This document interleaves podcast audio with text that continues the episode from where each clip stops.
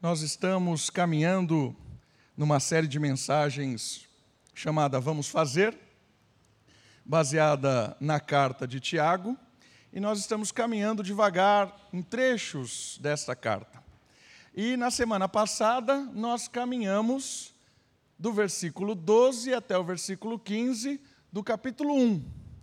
E aqui está o parágrafo ou, a frase que resume a mensagem da semana passada. Podemos ler juntos? Eu gostaria que todo mundo lesse. Solta a sua voz aí, vou contar, vou falar já, e a gente vai ler junto, tá bom? Um resumo da semana passada desse trecho de Tiago 12 ao 15. Vamos lá?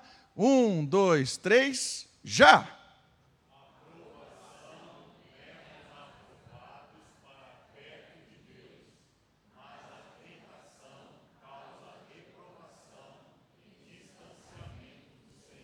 Semana passada nós falamos dessas duas palavras, provação e tentação. O resumo é isso. A aprovação, quando alguém permanece fiel na aprovação, na dependência de Deus, ele é aprovado, próximo de Deus.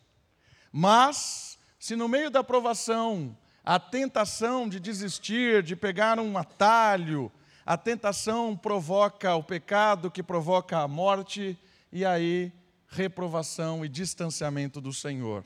Então a diferença entre provação e tentação está na aproximação. A provação nos leva para perto de Deus, a tentação nos leva para longe de Deus. Perto de Deus, coroa da eternidade, longe de Deus, pecado e morte. Esse é o resumo da nossa mensagem da semana passada.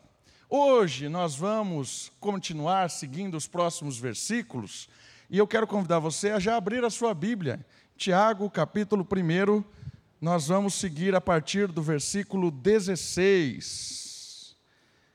Capítulo 1 de Tiago, nós estamos no verso 16.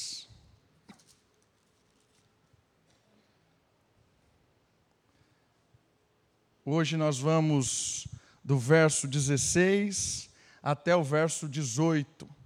Tiago, capítulo 1, do verso 16 ao verso 18. Todo mundo aí? Eu estou lendo na versão Almeida 21. Tem gratuitamente para você baixar essa versão em qualquer aplicativo de celular, você baixa lá, Almeida 21 baixa é a versão que a gente lê aqui na, na Bíblia, a versão que eu prego. 16 a 18 do capítulo 1 de Tiago. Acompanhe a leitura, diz assim a palavra de Deus. Meus amados irmãos, não vos enganeis, toda boa dádiva e todo dom perfeito vem do alto e descem do Pai das luzes em quem não há mudança nem sombra de variação. Segundo Sua vontade, Ele nos gerou pela palavra da verdade, para que fôssemos como os primeiros ou os primogênitos, frutos de Suas criações ou de Suas criaturas. Esse trecho, Tiago vai nos falar sobre o caráter de Deus. O que eu quero dizer com o caráter de Deus? Com quem Deus é. Tiago vai se preocupar nesses três versos a respeito de quem Deus é, apresentar um pouco do atributo de Deus ou dos, de alguns atributos de Deus, para que a partir desse conhecer a Deus aqueles irmãos que estavam passando por provação, estavam sendo tentados, estavam caminhando no dia a dia, esses irmãos poderiam, por meio do conhecimento de Deus, estar firmes na provação, estarem olhando com uma perspectiva de alegria aquilo que era difícil, estavam com uma esperança muito maior do que uma esperança limitada a essa própria vida. Então, Tiago, nestes três versos, vai desafiar os seus leitores a conhecer um pouco mais de quem é Deus.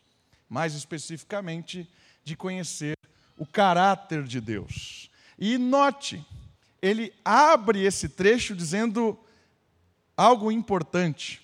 Ele fala assim no versículo 16: Meus amados irmãos, não vos enganeis. Por que, que ele fala isso? Porque falam-se muito de Deus. Muita gente fala muita coisa. Por isso, Tiago já começa falando: eu vou apresentar um pouco dos atributos de Deus para que vocês conheçam, mas saiba de uma coisa: não se enganem, porque se fala muito a respeito de Deus. Não seja enganado com os ensinamentos de Deus. Por que, que isso é importante? Porque por toda a história, muitas pessoas falaram sobre Deus e suas ações. Muita gente fala em nome de Deus, fala sobre Deus e tenta explicar Deus. Isso é por toda a história. Por isso, a primeira atitude a se tomar diante de algo que se ouve sobre o caráter do Senhor é cuidado. A primeira questão que Tiago chama a nossa atenção é que quando você e eu ouvirmos a respeito do Senhor, ouvirmos a respeito do Criador, de quem é Deus, nós precisamos ter cuidado. Não é porque alguém está falando de Jesus, está falando do Espírito, está falando de dentro de uma igreja, o que ele está ensinando é verdadeiro. Por isso, Tiago diz assim: não se enganem.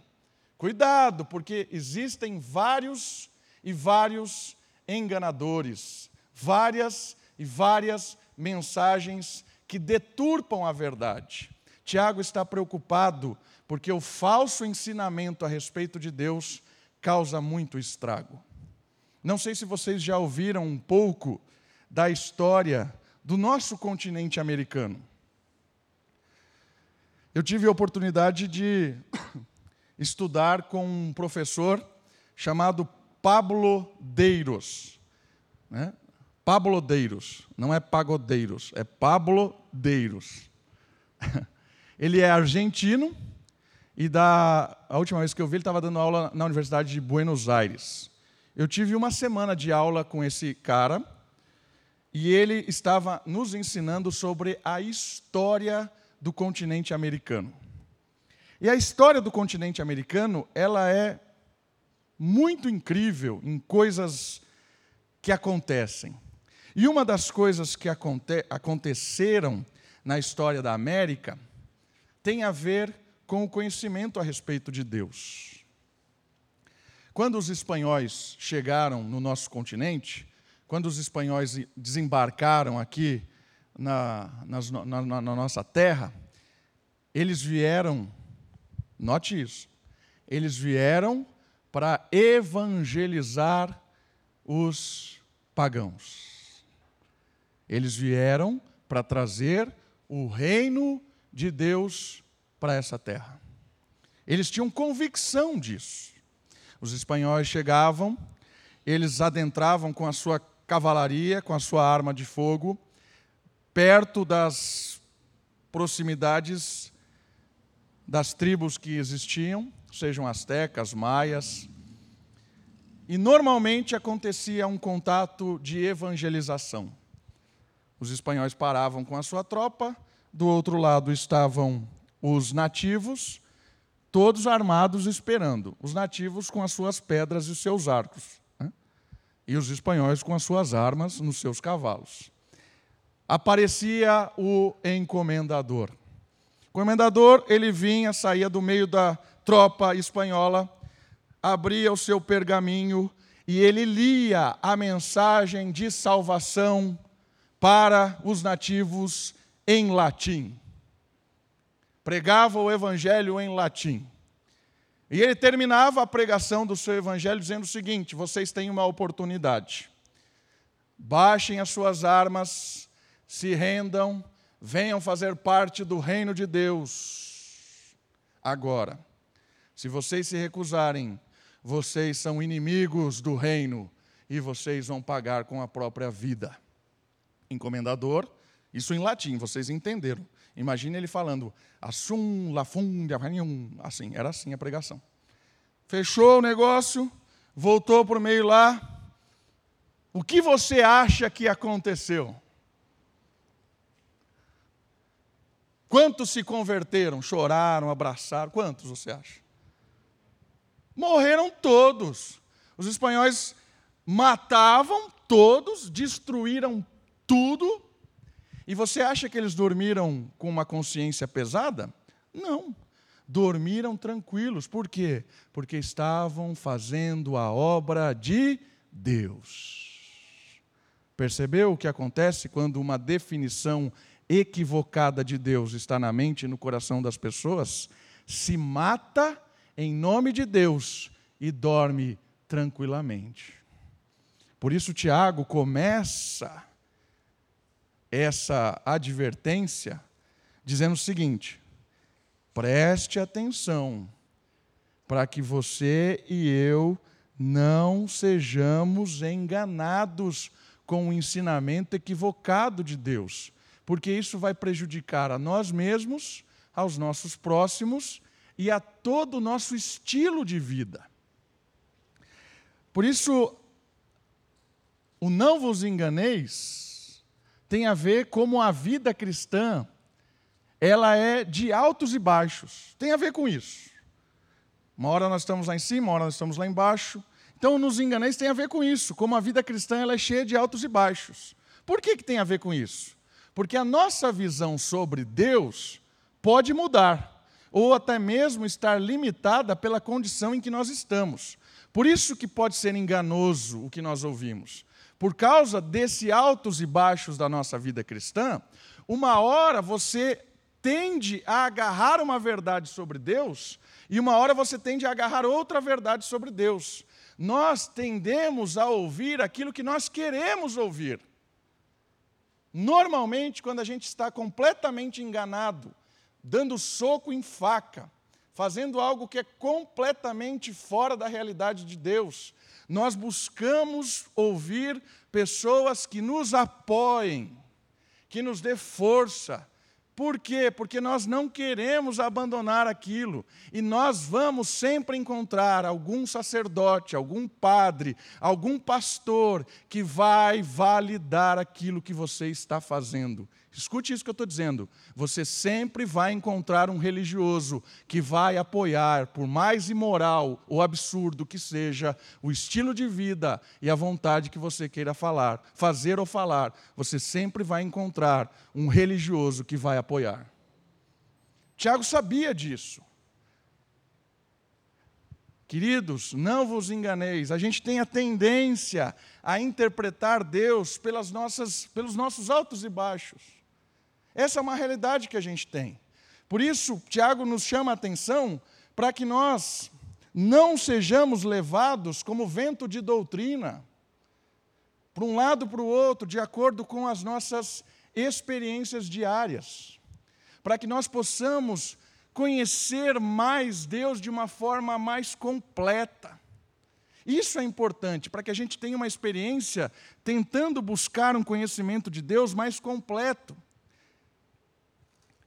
A situação nos ajuda a olhar Deus de uma forma. Talvez você está com dificuldade em arrumar um emprego, ou um problema de saúde, ou um problema financeiro. Isso nos ajuda ou facilita que a gente olhe para Deus como um provedor, alguém que cuida. Às vezes, quando a gente está bem, quando a gente não tem muita dificuldade, a gente olha como um Deus gracioso. Quando a gente está é, sofrendo, às vezes a gente olha Deus como um Deus punitivo. Quando alguém fica doente em casa ou quando você perde o emprego, a gente tende a olhar para Deus e falar assim: quem é que está? Por que, que eu estou sendo punido? Percebe? As situações fazem com que a gente olhe para Deus de uma forma a mudar a nossa interpretação de quem Deus é. Por isso, Tiago está dizendo assim: cuidado para que as situações não te enganem a respeito de quem é Deus. E ninguém aí, talvez ensinando alguma coisa, também te engane em nome de Deus. Percebeu a seriedade disso aqui? Porque uma falsa expectativa em Deus não bíblico, num Deus não bíblico, vai causar sofrimento na nossa vida. Por isso, essa mensagem aqui começa com uma advertência importante, para que a gente possa estar conhecendo a verdade da palavra de Deus, caráter de Deus, para que a gente não fique vagando de um lado para o outro, como ele já disse aqui, como a onda do mar, que é agitada e levada pelo vento. Por isso é importante a gente entender que Deus não muda apesar das nossas situações. Cuidado, queridos, na nossa interpretação a respeito de Deus, porque o coração é enganoso. O nosso coração é enganoso. Então, muitas vezes, nós queremos definir Deus a partir de quem nós queremos que Ele seja. Cuidado com isso. O nosso coração, como eu já citei, tende a validar coisas que nos agradem. Por isso que muitas vezes a gente tem dificuldade de ouvir coisas que nós não queremos, mas precisamos ouvir. Tiago diz assim: Não vos enganeis, porque o coração é enganoso. O coração vai fazer com que você busque ouvir somente aquilo que você quer, que eu quero. Uma outra coisa interessante, cuidado também com os falsos crentes. Na Bíblia, principalmente no Novo Testamento, aparecem três categorias de pessoas que estão no meio do povo de Deus, mas não são de Deus. São chamados de joio, falsos irmãos e falsos mestres. Esses estão no meio da igreja, estão no meio da comunidade, estão sentados aqui hoje. Se eu disser aqui, não, aqui no nosso meio hoje não tem nenhum desses, eu estou dizendo que a Bíblia está errada. Porque a Bíblia diz claramente: em todo lugar tem falsos irmãos, joio e falsos mestres. Quem são esses? E qual é o perigo deles com relação a apresentar o caráter de Deus. Os falsos crentes, às vezes, são enganados, auto-engano. São religiosos que se acostumaram com a fé cristã. Vivem a rotina da religiosidade. Participam das atividades, uma hora ou outra fala uma coisa legal. Olha que bonito que você está dizendo. É crente esse cara. Aí, de repente, ele começa a falar umas coisas que não fazem muito sentido começa a dar uns conselhos meio estranhos, aí você fala assim: pois será que esse cara é crente? Mas de repente ele faz uma coisa legal. Aí você, não, ele é crente. Aí de repente ele faz uma coisa absurda. Não. Que isso? É o joio. E o que é o joio? O joio é o trigo falso. O que é um joio? Se você olhar o trigo, o joio é o fake, é o falso. Você pega o joio, faz assim, ele desaba. Jesus diz assim: não tem o que fazer com eles, deixa aí. Não tem o que fazer com esse tipo de pessoa. Deixa aí no meio da comunidade. Deus diz o seguinte: no dia da colheita, eu vou separar o trigo do joio. Por isso, meu irmão, minha irmã, na caminhada cristã, dependendo da situação que você está vivendo, talvez você tenha aí o seu coração meio enganoso, você quer ouvir pessoas, ouça pessoas que digam coisas que têm base bíblica. Porque talvez você vai procurar um conselho de pessoas que estão talvez muito tempo na igreja e vão dizer coisas que não têm nada a ver com as escrituras. Vão tentar explicar Deus de uma forma que não tem o mínimo sentido. Mas a pessoa está 200 anos na igreja, ouviu 220 mil pregações, participou de 200 mil ceias, milhões de escolas bíblicas dominicais. Joio. Tiago está dizendo assim: não vos enganeis. Cuidado para não ouvir coisas que não têm nada a ver com Deus. Os falsos mestres são aqueles que ensinam a palavra de Deus e têm lucro com isso, têm vantagem com isso. Ensinam para ter algum tipo de vantagem. Isso é complicadíssimo. Falsos mestres e os falsos irmãos. Né? Diferente do joio, os falsos irmãos muitas vezes são maliciosos. Estão no meio da comunidade e maliciosamente usam dessa comunidade. É aqueles que João diz assim: estavam no meio de nós, mas nunca foram um dos nossos. Por isso, queridos, conhecimento de Deus é muito importante. Um conhecer de verdade quem é Deus nos ajuda a enfrentar as dificuldades da vida, nos ajuda a enfrentar o nosso próprio coração, nos ajuda a ouvir as coisas dentro da igreja e fora da igreja de uma forma a considerar realmente as Escrituras. E por fim, nessa introdução, cuidado com o falso evangelho. Que é os ensinamentos de Jesus que nada tem a ver com a notícia revelada nas Escrituras. Tiago está atento para isso também. Existem muitas e muitas igrejas, muitas e muitas denominações, muitas e muitas pessoas falando em nome do Senhor Jesus. Mas também em Mateus diz que Jesus vai dizer para muitos deles: Eu não conheço vocês. E o que é o falso evangelho? O falso evangelho é aquele que coloca qualquer coisa e qualquer pessoa no lugar de Jesus.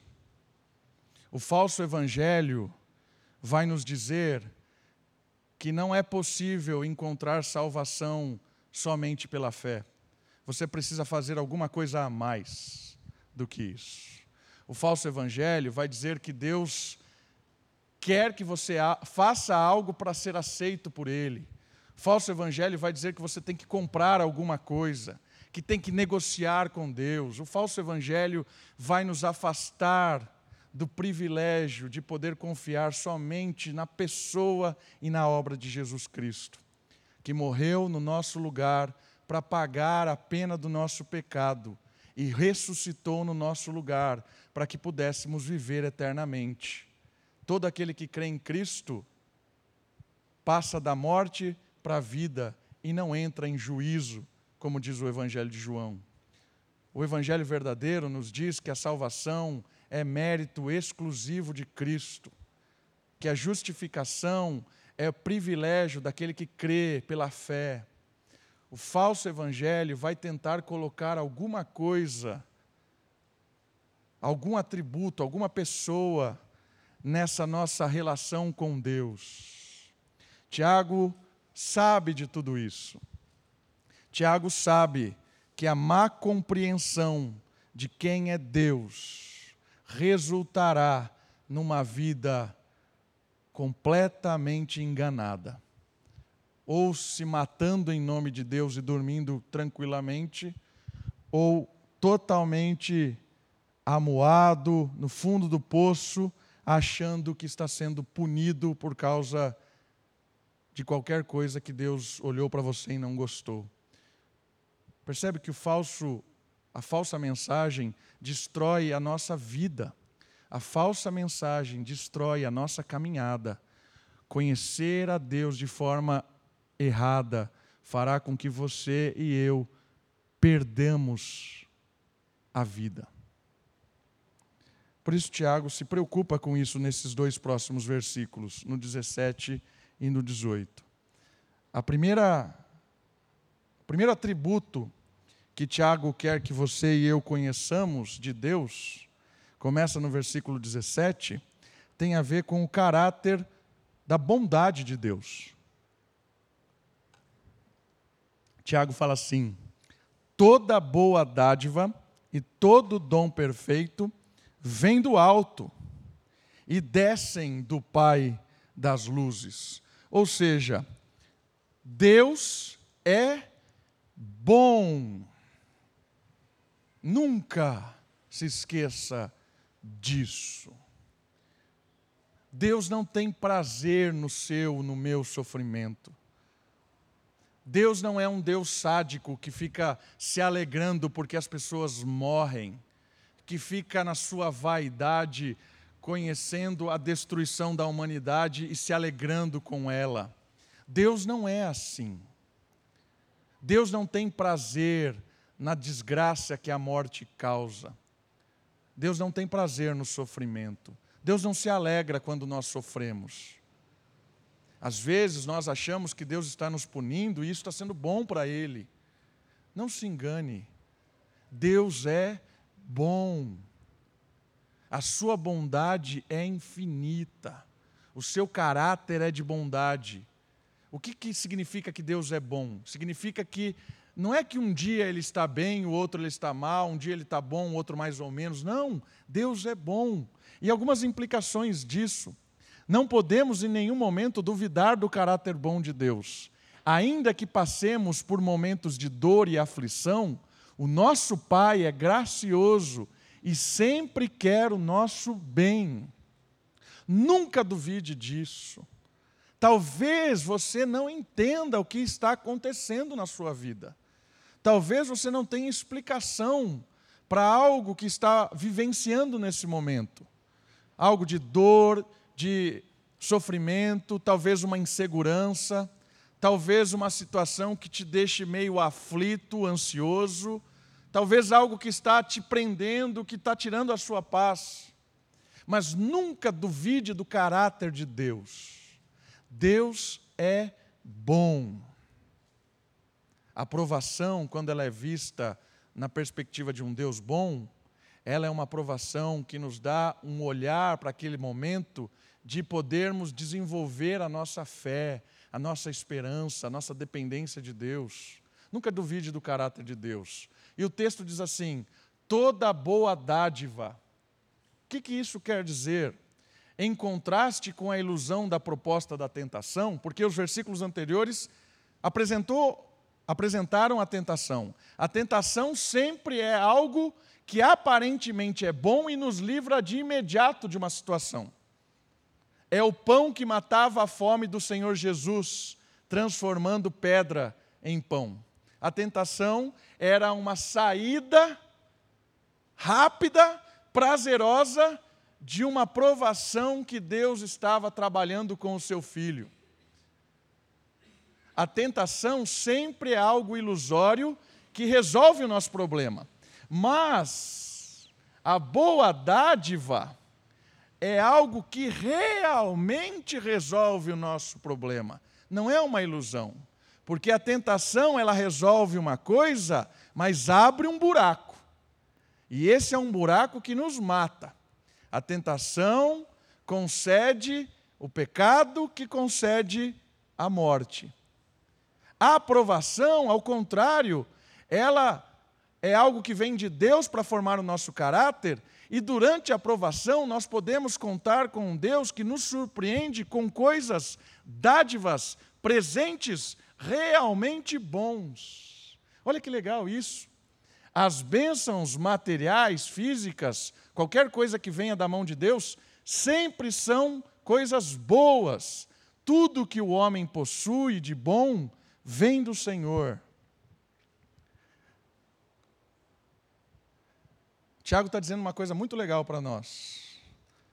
Tudo que você tem de bom, físico, seja o seu carro, sua casa, sua família, o emprego, tudo isso é graça de Deus, bondade de Deus e é de Deus a tentação vai provocar você a dizer que aquilo é seu. É a sua conquista, é o seu mérito. Mas Tiago está dizendo assim: é tudo da mão de Deus e é de Deus. Por que, que é importante percebermos que Deus é bom, nos agracia com isso, com os nossos, nossos bens, mas isso pertence a Deus? Por causa da história do tapete. Imagina você em cima de um tapete que é o seu bem material. Deus te deu o tapete. Algo bom, bonito, agradável, você está em cima do tapete. Quando você entende que o tapete é um presente bom de Deus para você e é de Deus, você cuida do tapete, traz pessoas para o tapete, abençoa a comunidade com o tapete. Mas você não fica defendendo o tapete protegendo, desesperado, para que alguém puxe o seu tapete. Vive uma vida angustiada porque vão puxar o seu tapete. Por quê? Porque você sabe que o tapete foi dado por Deus e é de Deus. Se alguém tirar o seu tapete, foi Deus quem tirou. Porque o tapete não é seu, tapete não é meu. Quando você entende isso, quando eu entendo isso, a minha vida, a minha vida muda, a sua vida muda. Porque a gente para de lutar loucamente para proteger os nossos tapetes, que são nossos. Ninguém vai puxar o meu tapete.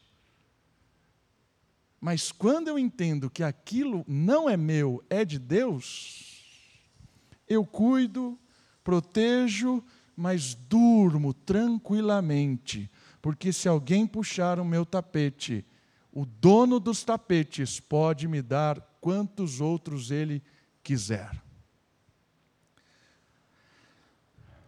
E o tapete pode ser um emprego, o tapete pode ser um salário, o tapete pode ser um filho, o tapete pode ser um pai, o tapete pode ser uma igreja, o tapete pode ser qualquer coisa e qualquer pessoa.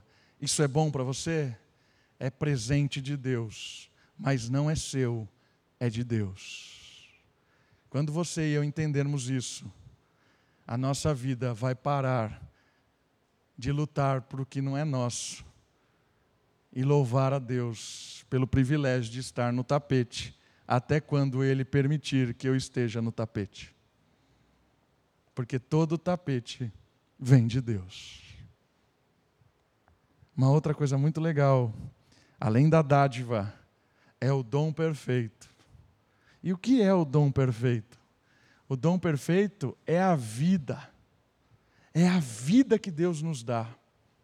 A vida é um dom de Deus. E esta vida é dada por meio de Cristo em abundância.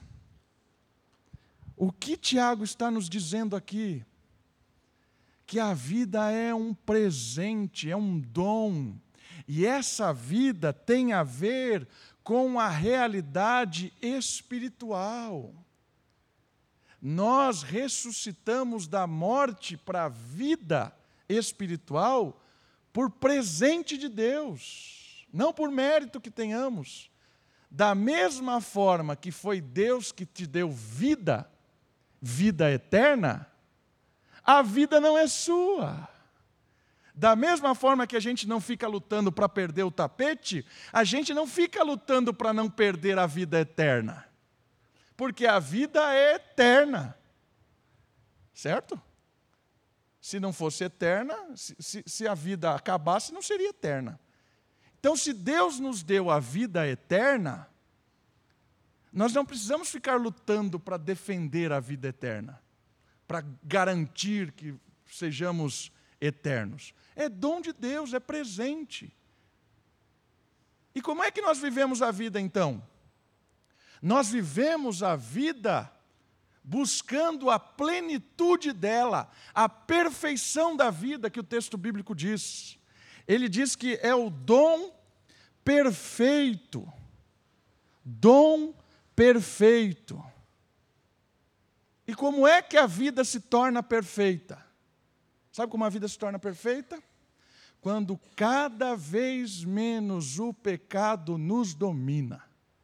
Quando cada vez mais eu me liberto das influências daquelas coisas e daquelas pessoas que me afastam de Deus.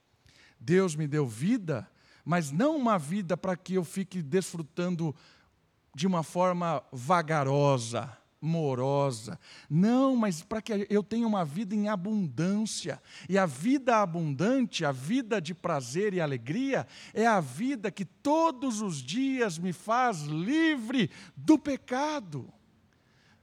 A perfeição está na libertação da maldade, da injustiça, da escravidão que esse mundo provoca. O dom perfeito é a vida daquele que encontra paz em Cristo, daquele que vive pertinho de Deus, daquele que decidiu consagrar o seu coração a Deus. Querido, quer experimentar uma vida sobrenatural? Consagre o seu coração a Deus consagre, entregue o seu coração ao Senhor. Deus, Eu vou parar de viver por mim mesmo. Eu quero experimentar o dom perfeito. Eu quero experimentar uma vida em abundância. Toma o meu coração. Consagre. Tenha intenção de consagrar o seu coração, a sua vida em Deus. Quando isso for uma realidade, nós vamos experimentar uma dimensão espiritual que talvez nunca experimentamos. A gente precisa ter consciência que a liberdade está quando o nosso coração encontra a paz em Deus. E aí é o Espírito que vai nos libertando dia a dia das coisas que nos afastam de Deus. Deus é bom. Tudo o que você tem é de Deus, inclusive a vida. Por isso, o conselho de Tiago, olhando para que esse Deus é bom, use das suas coisas para a glória de Deus. Use da sua vida para a glória de Deus. Consagre as suas coisas para Deus. Consagre a sua vida para Deus. O primeiro atributo que Tiago nos ensina sobre Deus é que ele é bom. O segundo atributo é que Ele é luz. Deus é o Pai das luzes. O que isso quer dizer? A glória de Deus é que ilumina toda a sua criação, pois ela é quem comunica a ordem, justiça, prazer, santidade e honra para as criaturas. A luz, o Pai das luzes, tem a ver com o comunicar de Deus, o dar de Deus para cada criatura o prazer de uma vida liberta de tudo aquilo que nos afasta de Deus. A glória de Deus é o brilhar sobre a terra. E eu queria que você entendesse isso aqui, que é muito legal porque o texto bíblico diz que ele é o Pai das luzes. Deus é o Criador de tudo que existe e foi quem, por Sua palavra, firmou todas as coisas em glória e honra. Deixa o seu dedinho em Tiago abre comigo. Salmo 8. Salmo capítulo 8, ou Salmo 8, se você preferir. Deus de luz e glória também significa luz. Glória também significa luz. Olha o Salmo 8. Olha o versículo 3. Quando contemplo os teus céus, obra dos teus dedos, a lua e as estrelas que estabelecestes, pergunto: quem é o homem para que te lembres dele? E o filho do homem para que o visites? Quem é? Tu o fizeste um pouco menor do que os anjos, e o coroaste de glória e honra. Esse versículo 5, ele é um versículo muito difícil de ser traduzido do hebraico, porque a palavra anjo, ela tem um aspecto espiritual. Então ela pode ser traduzida como você, Deus o criou um pouco menor que as criaturas celestiais, um pouco menor do que o próprio Deus, mas a ênfase desse versículo é que Deus criou o homem com algo celestial. Essa é a ênfase. Para quê? Para que ele fosse coroado de glória e honra. Então, olha só, o Pai das luzes criou o homem e a mulher, a humanidade, e coroou ela de glória e honra. Certo? Para quê? Versículo 7, 6. Deste-lhe o domínio sobre as obras das tuas mãos. Ou seja, Deus criou todas as coisas, fez a humanidade à imagem e semelhança, deu-lhe a coroa de glória e honra para dominar que é dominar? Cuidar. sobre as obras das tuas mãos. Tudo pusestes debaixo dos seus pés. Todas as ovelhas e os bois, assim como os animais selvagens, as aves dos céus, os peixes do mar e tudo o que percorre as veredas dos mares. Ó Senhor, nosso Senhor, como o teu nome é magnífico em toda a terra. O que isso quer dizer? Quer dizer que a humanidade, quando ela está linkada a Deus, que é o Pai das luzes, ela domina, ela exerce o cuidado sobre a criação, sobre a terra, de forma a comunicar honra e luz, honra e glória. Como isso? Quando você e eu entendemos que Deus é o Deus de luz, e essa luz tem a ver com glória, tem a ver com justiça, com santidade, com honra. Eu estou próximo desse Deus, eu saio para viver neste mundo em proximidade com esse Deus. Quando eu ajo neste mundo, eu ajo comunicando, fazendo coisas que iluminam este mundo, porque eu estou ligado ao Deus das luzes e a minha ação neste mundo brilha. E quando a minha ação neste mundo brilha, sabe o que acontece com as trevas? Se dissolvem. O reino das trevas se dissolve quando você próximo no Pai das luzes, age em conformidade com a lei dele.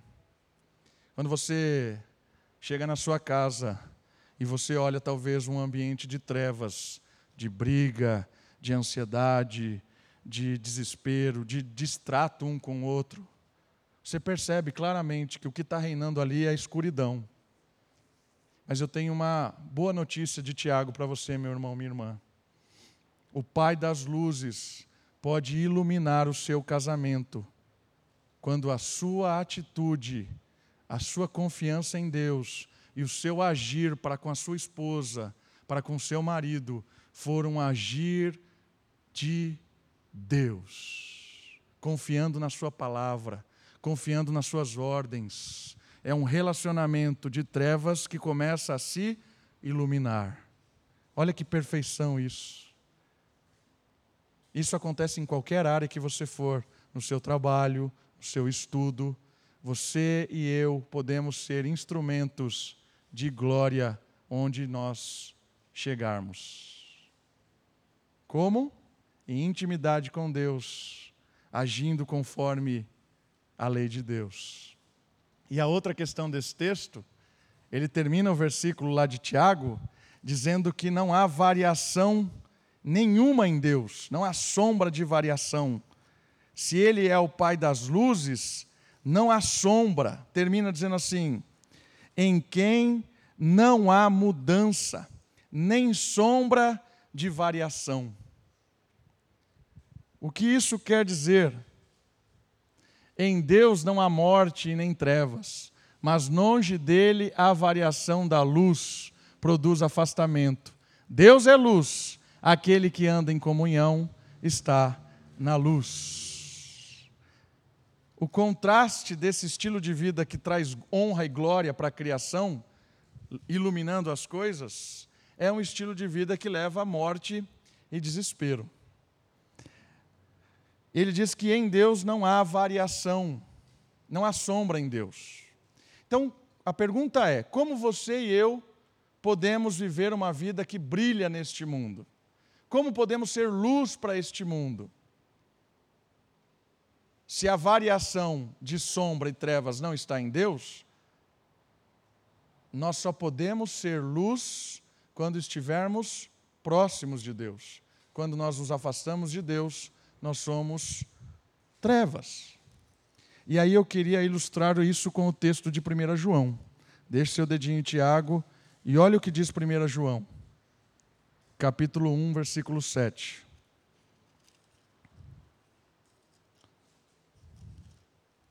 Primeiro João, capítulo 1, versículo 7.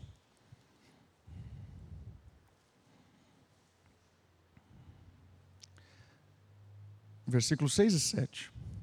Se dissermos que temos comunhão com Ele e andarmos nas trevas, mentimos e não praticamos a verdade. Mas se andarmos na luz, assim como Ele está na luz, temos comunhão uns com os outros, e o sangue de Jesus, seu Filho, nos purifica de todo o pecado. Olha que legal esse versículo. Ele diz o seguinte: se andarmos na luz, se dissermos que temos comunhão com Deus, mas andamos em trevas, é mentira. Mas aí o versículo nos dá uma orientação muito boa. Ele fala assim: se andamos na luz, assim como Ele está na luz, ou seja, Deus, temos comunhão uns com os outros. O que esse versículo está nos ensinando de prático? Lembra do contexto? O contexto é de provação e de tentação também. O contexto é que Tiago quer que você conheça Deus, que não se engane. O contexto diz que existe muita gente falando, inclusive dentro da igreja. Muita gente falando muitas coisas. Mas Tiago diz assim: Deus é bom, não se engane. Toda boa dádiva e todo dom perfeito é graça. Deus é luz, Ele quem faz com que as trevas se afastem. Só há possibilidade de uma vida gloriosa próximo de Deus. E aí ele diz algo muito importante. A sombra de variação, a sombra de variação é o distanciamento da luz. E o versículo de João diz claramente que o afastamento da luz é também o afastamento da comunhão com o povo de Deus. Por isso, se dissermos que estamos na luz e não temos comunhão com o povo de Deus, é mentira. Entendeu? Que ele está chamando a nossa atenção, importantíssima. Ele está realçando o poder da luz da igreja. Porque Deus comunica glória, comunica luz, justiça, santidade por meio do seu povo. E se a gente se afasta do povo, a luz diminui, a intensidade da luz diminui. Não adianta você ficar falando, eu estou tendo relacionamento e andando com a luz aqui sozinho. Não existe isso. Se estamos na luz, nós estamos com o povo de Deus. Se estamos na luz, nós temos o desejo de estar com a comunidade. Nós temos o desejo de ter comunhão, de conversar, de trocar experiência, de orar uns pelos outros, de chorarmos juntos, de nos abraçarmos, de ouvir, de trocar ideias, porque nós temos prazer uns nos outros. Isso é a luz de Deus em nós. Se alguém disser para você que está afastado da igreja, mas está próximo de Deus, é mentira.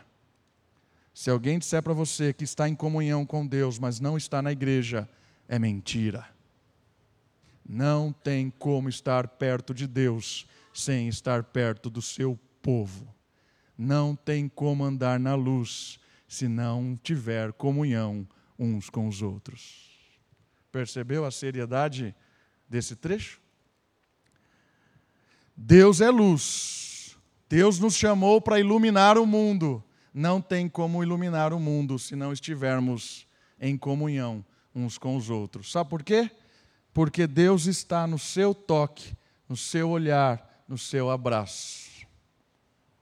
Eu contemplo Deus na sua ação de bondade para comigo, na sua ação de justiça para comigo, na sua ação de benevolência para comigo. Aí eu conheço Deus. Você conhece Deus quando eu sirvo você, quando eu sou gentil, quando eu te ajudo. É a troca de luz. Aqui Deus reina nós só vamos vencer a provação, dizer não à tentação, se estivermos na luz e em comunhão uns com os outros. Não se esqueça disso. Não existe pessoa sendo luz neste mundo fora da igreja, fora do povo de Deus. Não existe. E por fim, voltando para Tiago, o último atributo. Deus é restaurador. Versículo 18. Segundo a sua vontade, ele nos gerou pela palavra da verdade, para que fôssemos como os primeiros frutos de suas criaturas. Deus é restaurador. Por quê? Porque ele é o próprio criador.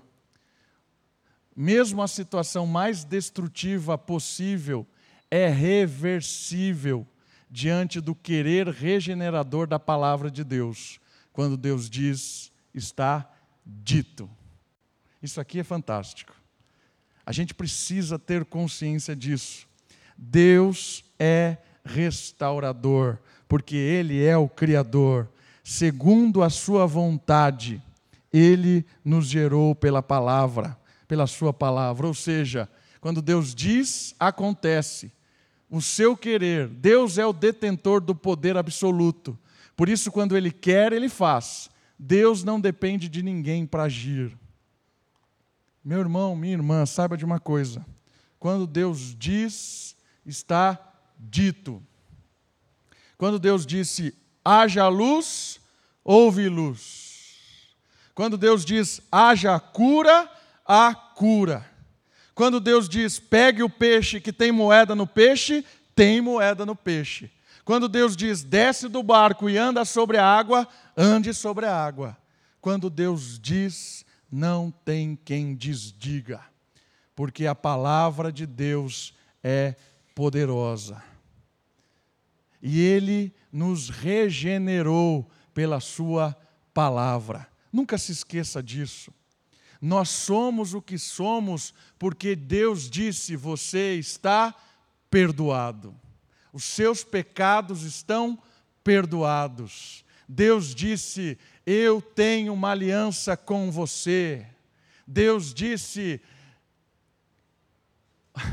Deus disse tanta coisa maravilhosa, eu quero citar algumas. Deus disse que estará conosco até a consumação dos séculos. Deus disse tanta coisa, e quando ele diz confia, meu irmão, minha irmã, a gente ouve muito a voz desse mundo, a gente ouve muito a voz de quem não sabe nada, a gente ouve muito a voz de quem a gente acha que é poderoso. Deus é poderoso e a Sua palavra é que nos dá vida. A Sua palavra é que nos regenera, a Sua palavra é que nos direciona. Quando Deus diz, ninguém desdiz. E o texto termina de uma forma maravilhosa, porque ele fala assim: Nós somos as primícias das criaturas, ou os, prim os primeiros. Em Cristo, Deus quis, Deus disse que nos salvaria de todo o efeito do pecado e da morte.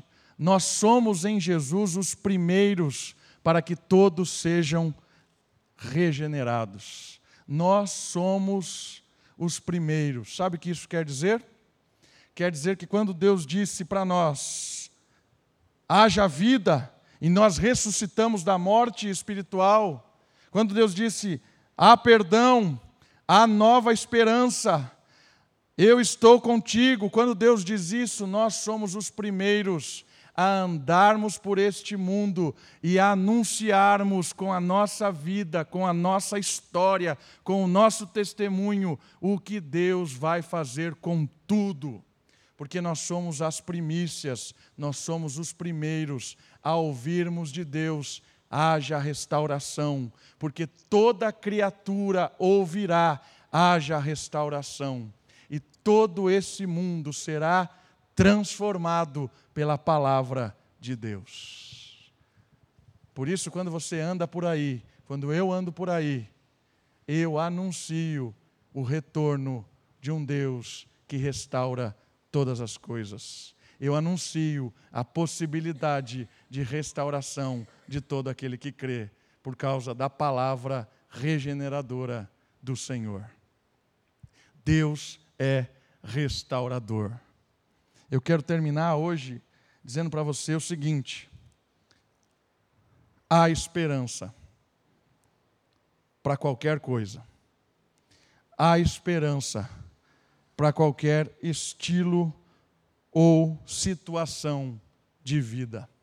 Há esperança para qualquer pessoa.